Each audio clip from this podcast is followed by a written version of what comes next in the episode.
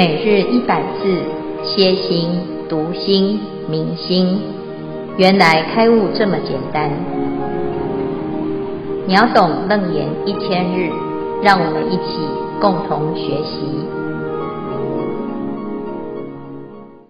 秒懂楞严一千日，第三百四十九日，二十五圆通法门主题：观音菩萨十四种无畏功德。大水难无畏，罗刹难无畏。经文段落：三者观听悬复，令诸众生大水所漂，水不能溺；四者断灭妄想，心无杀害，令诸众生入诸鬼国，鬼不能害。注解：观听悬复，有反观听闻之性，悬避妄闻，复归真闻，断灭妄想。反闻如流，外不冤沉，内不寻根，根尘不偶，世心易灭。消文至此，恭请建辉法师慈悲开示。好，诸位全球云端共修的学员，大家好，今天是秒懂楞严一千日第三百四十九日哈。我们今天要谈观世音菩萨的功德啊，这观世音菩萨修耳根圆通。在他的描述里面呢，每一个人都可以是耳根圆通的修习者啊，因为每个人都有心。那我们在耳朵啊的运用上，其实常常都会遇到很多很多的啊世间的苦难之身哈。那尤其是呢，如果你是一个心有慈悲心的人，大概常常会听到有人找你诉苦，或者是啊啊啊。总是会听到一些不好的消息哈。那观世音菩萨怎么做呢？他因为遇到观世音佛，所以教他从闻思修入三摩地。这个闻呢，啊，是每一个人都能够用心来听哈。听了之后啊，不是只有听法，而是呢，听闻音声之后呢，啊，依着自己的清净心、菩提心。而不被这些境界所迷惑，这样子叫做入流。那闻的时候呢，要保持自己的判断，保持自己的呃智慧啊，保持自己不迷惑、不颠倒的这个心，修到最后呢，会即灭现前。这个就跟我们平常在禅修一样哈，禅就是保持自己心的啊不被干扰。啊，那在面对这些种种生活中的考验，静中养成，动中磨练。那菩萨他是做久远劫以来的修行，所以他累积了一定的力量。那到最后呢，在这个最殊胜的功德啊，他会展现在两个方向，一个就是上合十方诸佛啊，跟佛的慈悲力是一样的。再来呢，最重要的观世音菩萨的工作，他就是要寻声救苦哈，所以呀，他要了解所有众生的苦难，才能够拔其苦，叫做悲啊。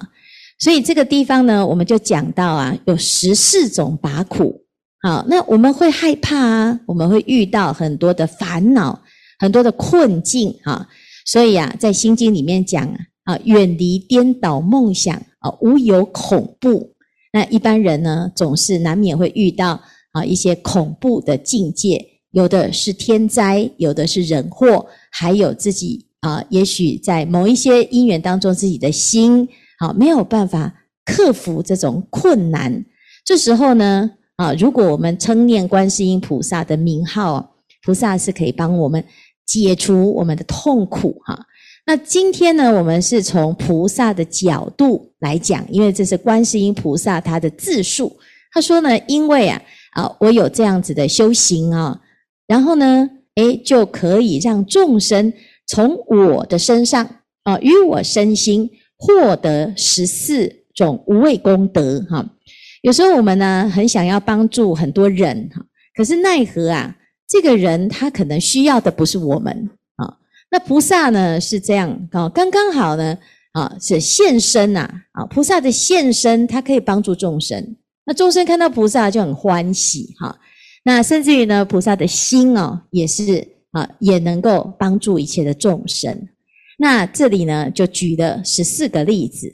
第一个就是他是观其音声即得解脱啊。我们讲，只要常常念观世音菩萨，那你的心呢就会得到了解脱哈。第二个呢，众生啊，摄入大火，火不能烧哈。那怎么这么厉害哦？好像在火灾里面呢，可以很啊脱离这种苦难哈。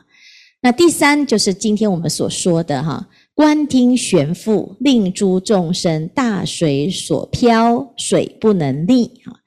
那你看水灾也可以解决哈，火灾也可以解决。那为什么呢？哈，因为呢，其实当我们自己的心啊有贪心的时候，贪心会感应水。啊，贪心属水，我们的心啊起贪念啊，就流口水啊，流下的眼泪啊，乃乃至于呢，这个水啊是这个贪心所感应来的哈。那在大水当中呢，我们要怎么样才能够不会被水所灭顶呢？啊，叫做观听悬覆。所以观世音菩萨在修这个法门的时候啊。他的内心是不跟这个贪心相应啊，那你的心不贪心，那自然呢，你即使啊遇到了这个大水，你不会被这个水所没溺哈。那这听起来很玄哦，哈，在事实上呢，它是一个啊禅定的力量哈。再来第四个呢更厉害哈，叫做断灭妄想心无杀害啊，心不起杀心，没有打妄想哈。那你如果遇到鬼呢？啊，令诸众生入诸鬼国，鬼不能害，这非常重要哈。因为一般人呢都很怕鬼，好，那你怎么样能够不要被鬼所害呢？啊，其实呢，我们讲啊，怕鬼是因为你不知道他会不会害你，而且他看不到，神不知鬼不觉哈。那以前呢，有一个禅师，他就在水边修行。有一天呢，打坐的时候啊，他入了定，心很清净哦。就他就听到鬼在说话哦。原来那个河里面呢，有两只鬼啊，呃，水鬼哈。水里面有水鬼啊。那水鬼呢，通常都是淹死的人哦，就在那边哦，就不能投胎哈。结果呢，这两只鬼呢，在做什么呢？哦，他们在谈论哦，明天就会有一个替死鬼啊。那其中有一只鬼啊，它可以。被替换之后，他就可以去投胎。那结果这个禅师呢，在打坐啊，就心很清净，他就听到了这个鬼的对话，啊，他就记得哦，明天会有一个人会死在那边，不知道是谁哈。那这两只鬼呢，就讲一讲啊，说对啊，这明天呐，会有一个戴铁帽子的人来啊，这当替死鬼。那禅师就记起来啦，隔天呢，诶，就来看看到底有谁是戴铁帽子的哈。啊，那也许呢是可以有一点帮助哈。结果没有想到呢，等等等等到中午啊，都没有任何的动静，没有人经过这条河。那到下午的时候呢，就下了一场雷阵雨。结果就在这个雨当中啊，就跑来了一个人，就远远的跑过来呀。哎，这个人呢，哎，这头上好像顶着一个东西哈。原来他是去村里面就带的。啊，买了一个大汤锅哈，铁锅。那一下子呢，突然下雨，所以呢，他就把这个铁锅子啊，哈，这个倒扣在自己的头上，就变成呢，哎，戴铁帽的就是他哈。那如果你是鬼呢，啊，你是如果是禅师啊，你就大概知道，就是就是那个就是戴铁帽的那一个，可能他会就是下一个替死鬼。那如果你是禅师，你会不会说，然后就在那边告诉他，等一下那个有两只鬼在那边等你哈？那基本上就是你也不能说，你知道也不能说啊，哈。那怎么办呢？你不能见死不救，你知道他这很危险哈。所以这个禅师呢，就啊好，没关系，我就站在这个河边啊，就让他看一下。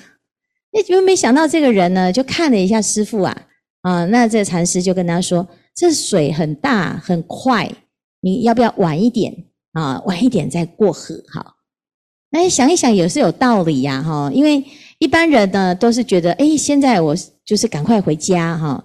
但是呢，既然有师父劝一下，哈，哎，就是突然一下子啊，呃，一个念头一转啊，就想啊，那我不要过河好了，说的有道理哈。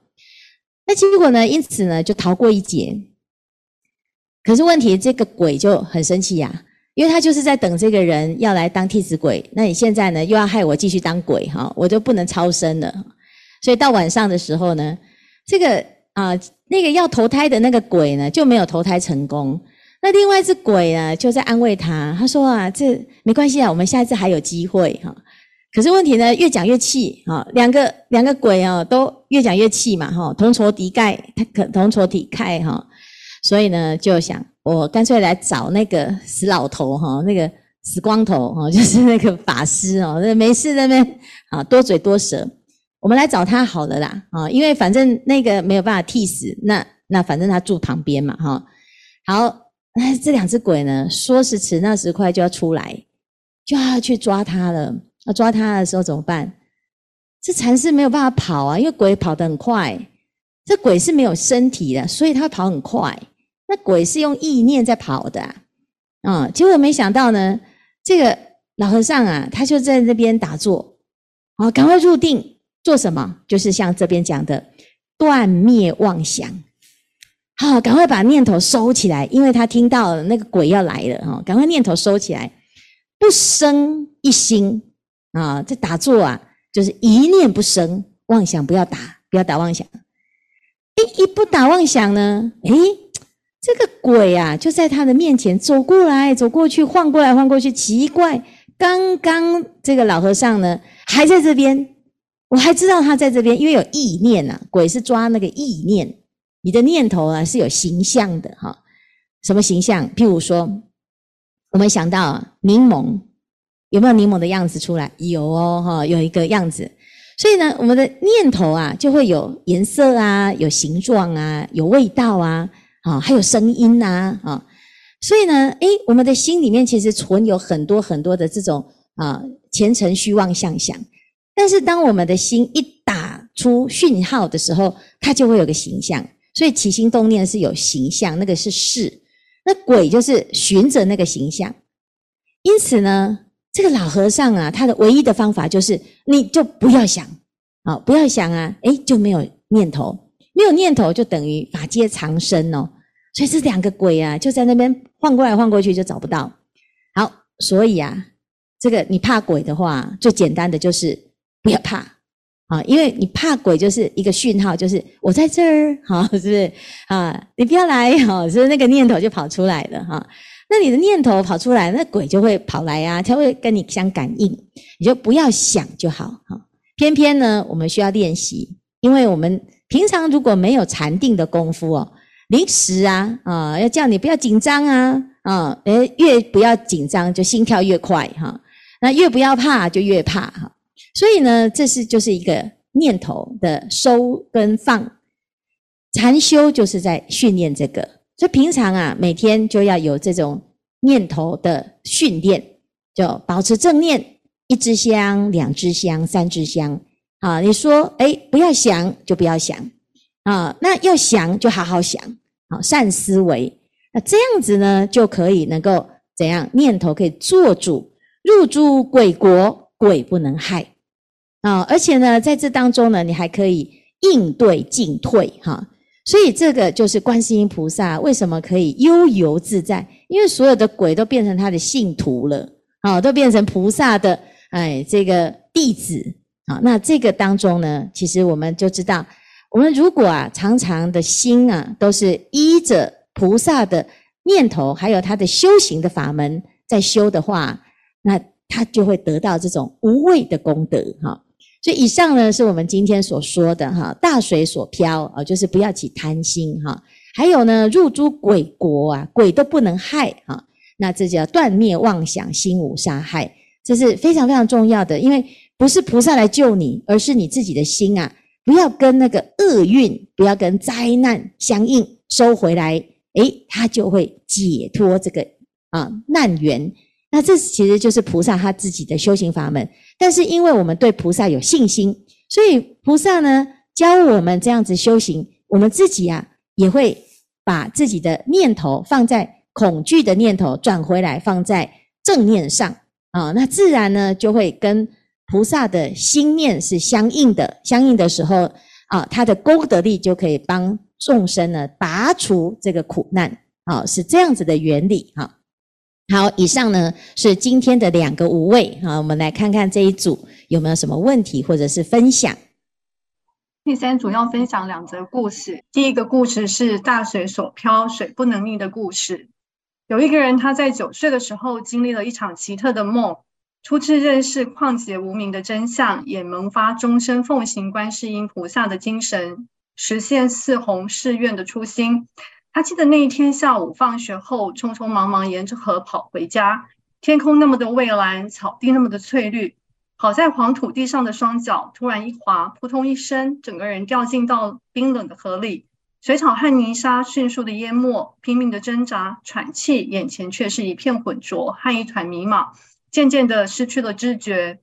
朦胧中忽而似生，看见母亲倚着家门呼唤名字；忽而似死，看见了阴寒幽暗的墓穴。在昏沉去暗间，恍惚梦见一位白衣人飘然出现，被轻轻拖住送回岸边。当路过的村民发现有人溺水。把气息奄奄的他抱回家后，这穿梭生死的遭遇犹如一梦，使生命变成一个奇迹，也变成一团疑云。那时他九岁，静静思维，原来生命是这么的脆弱，要怎样才活得更坚强？不断的自问，人命在呼吸之间，如何才不枉费这一生呢？百年世事空花里，究竟什么才是人间的至至宝？事后把河里的梦境告诉母亲。母亲慈爱地说：“那救你的白衣大士，乃是大慈大悲观世音菩萨。观音是十方苦难的救星，苍生的疾苦都是由他化解。”于是明白了，救人原来是这么亲切美好的事，遂向母亲发愿：这一生我要救人救己。梦里的白衣因缘，就这么成为一生荷担如来家业的因缘。生死一线间的劫难，使得他得以。解惑生命的疑缘疑云，谁会知道今天从不说累，飞越世界各国弘法的云水身影，只是一心效法童年梦里的庄严白衣。有人问星云大师：“你对生死的看法如何？”大师总会想起他童年溺在河中之际，梦见的那一抹白衣，生死一念，唯愿天下众生皆得福禄寿喜。这星云大师啊，是一个在这个世界上真的是一个非常了不起的菩萨哈。那当菩萨在回想他自己当初怎么发心，你会发现呢，其实很多修行人他都有一个很特别的遭遇，而且他通常呢都不是很幸福的，就是感受到世间的苦难。那在很年轻的时候啊，就感受到哦，这个生命的危险哈。那你看，这个就是啊，沉冤再来的菩萨啊。一般呢，我们在九岁都没心没肺的，怎么会知道说要去啊 体会到人命在呼吸之间哈？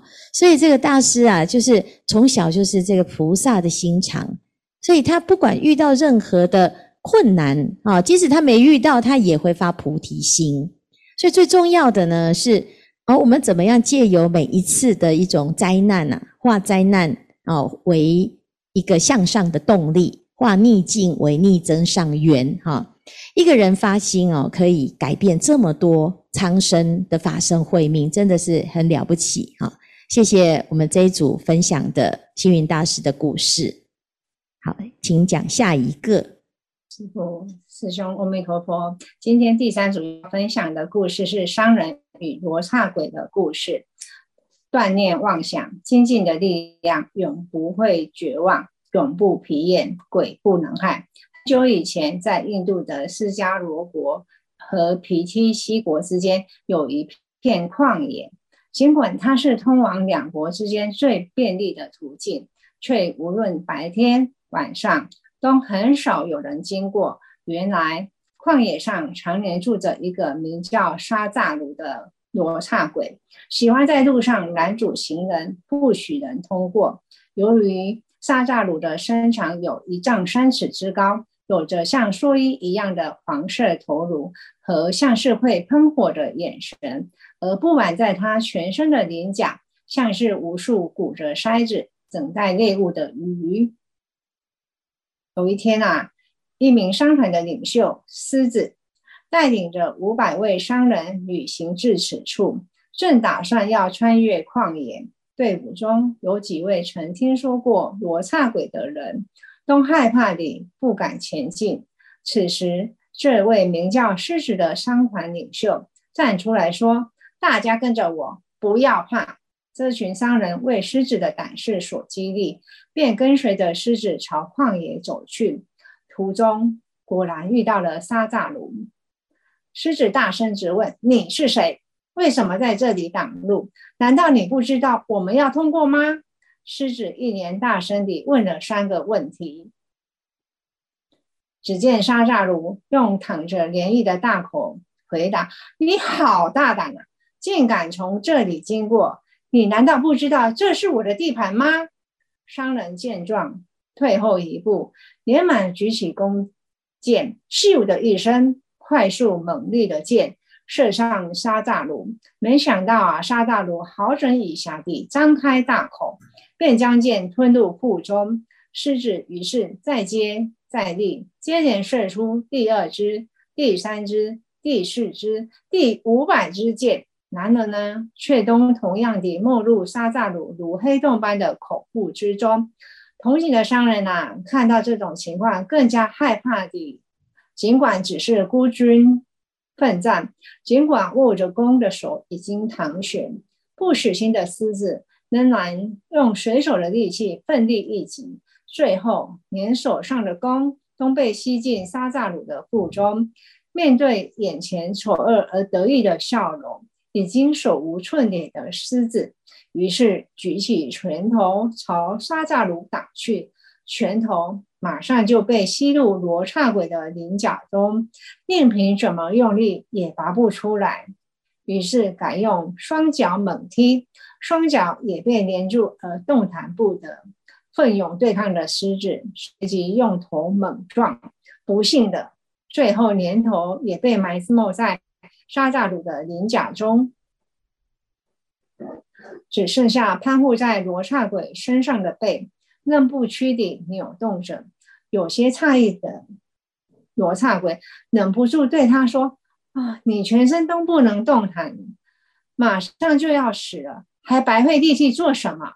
接着听见从自己身上传出商人狮子尖利的声音：“我的头、手、身躯虽然暂时被你控制住，但我的心像金石一样坚定，不为不会为你所困。”沙扎鲁于是又说：“我是鬼中之王，力大无穷。像你这样的人，我已吃掉不知有多少了。你死到临头，又何必说大话呢？”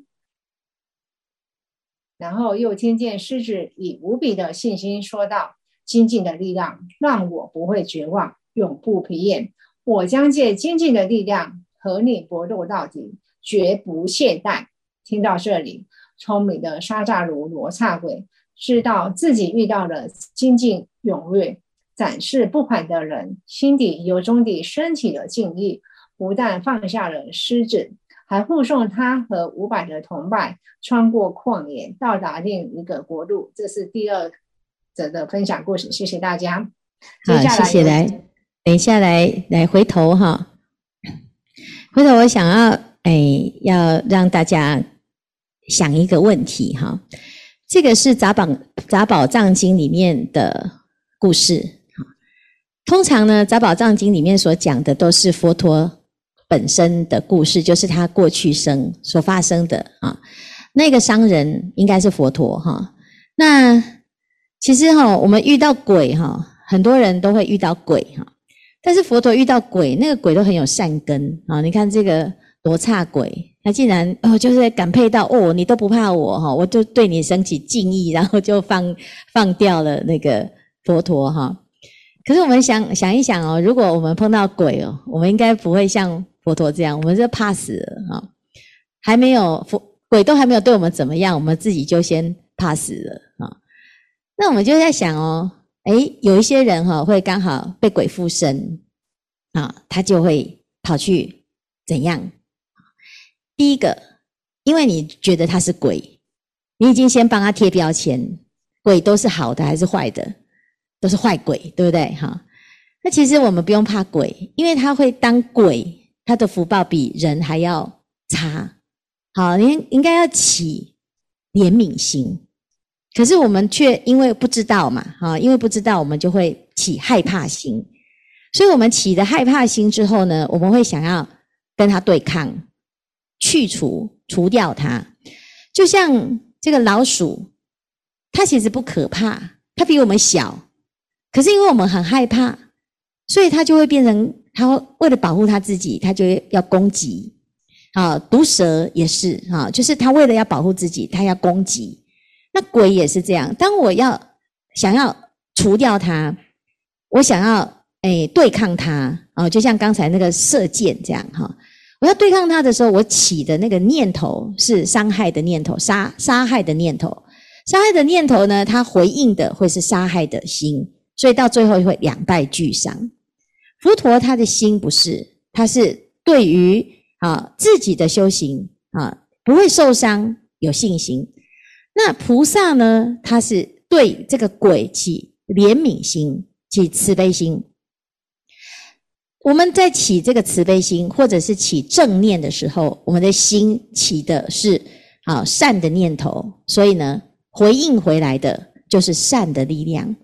如果我们起的是杀害的心、对抗的心，那回应回来的就是像镜子一样啊，就像这个反射一样哈，作用力等于反作用力，它就会回来回敬在自己，还着于本人哈。所以其实呢，观世音菩萨的法门很简单，就是我们保持自己的心起的是只起善念，而不起恶念。那我只要不起杀心，鬼不会害我们，害不了啊。但是我们偏偏就是因为我们不知道自己可以这样，所以我们因为害怕，所以反而起的是杀心。好，所以这个故事呢，就是哎告诉我们，他其实不是。在讲别人，其实在讲的是我们。我们遇到了困境的时候，啊，第一个，我们先不要把它当成是你没办法处理的，就要有信心哈。第二个，要用正确的方法去处理它，哈。因为前面呢，用射箭射半天没有用，哈，最后用奋战的奋战完呢，啊，就全身都被黏住了，都动弹不得，哈。最后呢，啊，这一招最重要就是不怕，哈，那有勇气，哈。那自然呢，其实你的心啊，哦，是真的，因为鬼很敏感，他就是看你的心，他不是看你的表情，看你的动作，好，他都不会怕的。因为你即使呢一直射他哦，可是你散发出来的是恐惧心哦，他就知道你真的是没有什么用哈。所以这这是很敏感，所以我们的心只有起正念，才能够哦克服这个超越这种鬼的境界啊，是这样子。好，谢谢我们这一组。来看看有没有亲身经历的分享哦，来了一尊，嗯，各位师傅、师兄吉祥，阿弥陀佛。下面我来分享我和观音菩萨的因缘故事。啊，前年四月份，我正式的皈依了佛门，随后。嗯，准备请一尊观音菩萨像回来供奉。下面这个图片呢，就是我从一个道场请来的一尊这个观世音菩萨。记得当时呢，我在这个法物流通处挑选这个观音像的时候呢，不知道应该选哪一尊回去才好。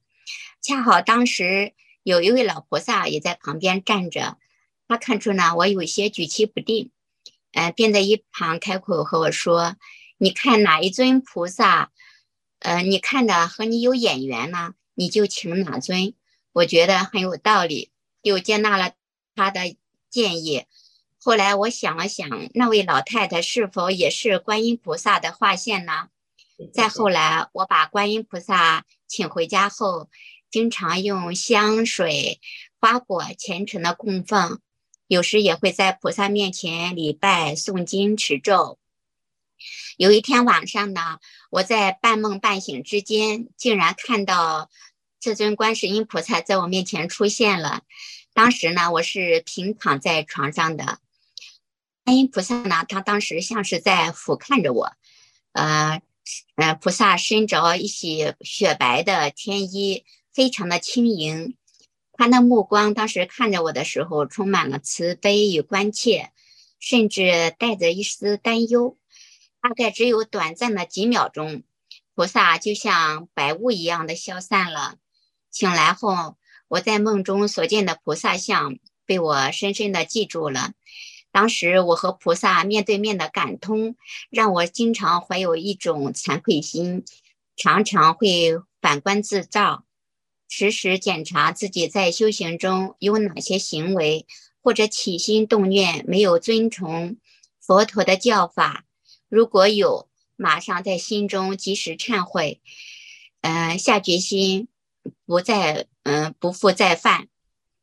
我通过在佛法中的学习，呃，这，呃，从金刚中学到，凡所有相皆是虚妄。我明白了，我看到的观音像，是我内心的自信观音的显现，外面没有一个观音菩萨在加持我。当我内心不再烦恼，不再有烦恼污垢，清净智慧升起的时候，我内心的自信观音自然显现。然后我想起了，就是呃，星云大师写过的，在华严中写写《华严经》写过的一首偈颂：“菩萨清凉月，游于毕竟空，众生心垢净，菩提影现中。”这首偈我也非常喜欢。呃呃，我也联想到，这众生也具有菩萨的心性，每个人皆是自己的菩萨。最后请教师父，我这种思维是否就是反文文自性？请师傅慈悲开示。阿弥陀佛。哦，非常好哈，这个我们哎学到了菩萨的慈悲哈。其实这个时候呢，有的人会说，那既然这些像都是假的，那何必要请一尊佛像哈？其实这个是，就是我们的心里面呢，对于佛有一种敬意。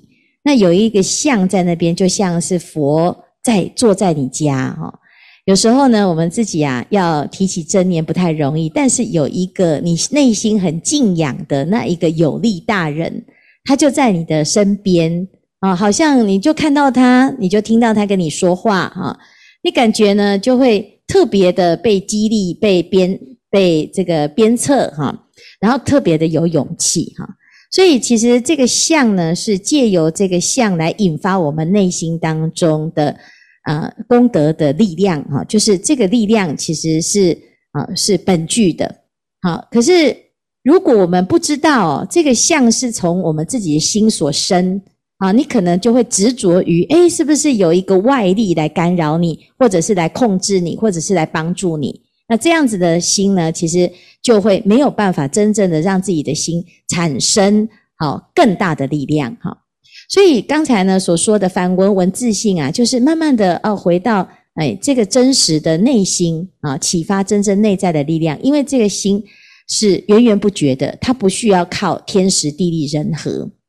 如果我们啊是要假外力的话，那你得要看你拜到谁哈。也许有时候呢，有的。是诶不可靠的啊，靠山山倒，靠人人老哈，是不可靠。所以要回到自己的本具的心当中呢，这个心不生不灭，它是没有哦任何的条件，它就是一切具足啊。只是一般人不知道啊，所以就会啊以为是有一个外力可求啊。若以色见我，以音声求我，是人行邪道，不能见如来。但是呢，菩萨呢，他也知道一般人的心没有那么有力量的时候，他需要借由外在的感应法门来学习，哈，入门。入门了之后，他经过一段时间的修行，他一定会自己去体悟，原来那个心是不假外求。那刚刚开始呢，你要告诉他你自己就可以，他就没有信心。所以呢，菩萨是很慈悲，他就是因众生的需求而现不同的身。那现出来的身呢，它就会产生一个无比的信心。那这最后呢，他就会救赎到自己哈。所以这是菩萨的方便和慈悲。谢谢我们的菩萨的分享哈。其实我们每一个人呢，都可以有这样子的学习，还有这种深入的体会。每一个过程呢，它都是功不唐捐的哈。那观世音菩萨呢？其实他就是千百亿化身，他可以是什么都是，他也可以什么都不是哈。所以呢，啊，一定要知道，就是这个法门是人人可学那最后呢，会学到究竟解脱啊，那是非常非常值得大众都来修行的啊，这法门。好，谢谢今天的分享，好，阿弥陀佛。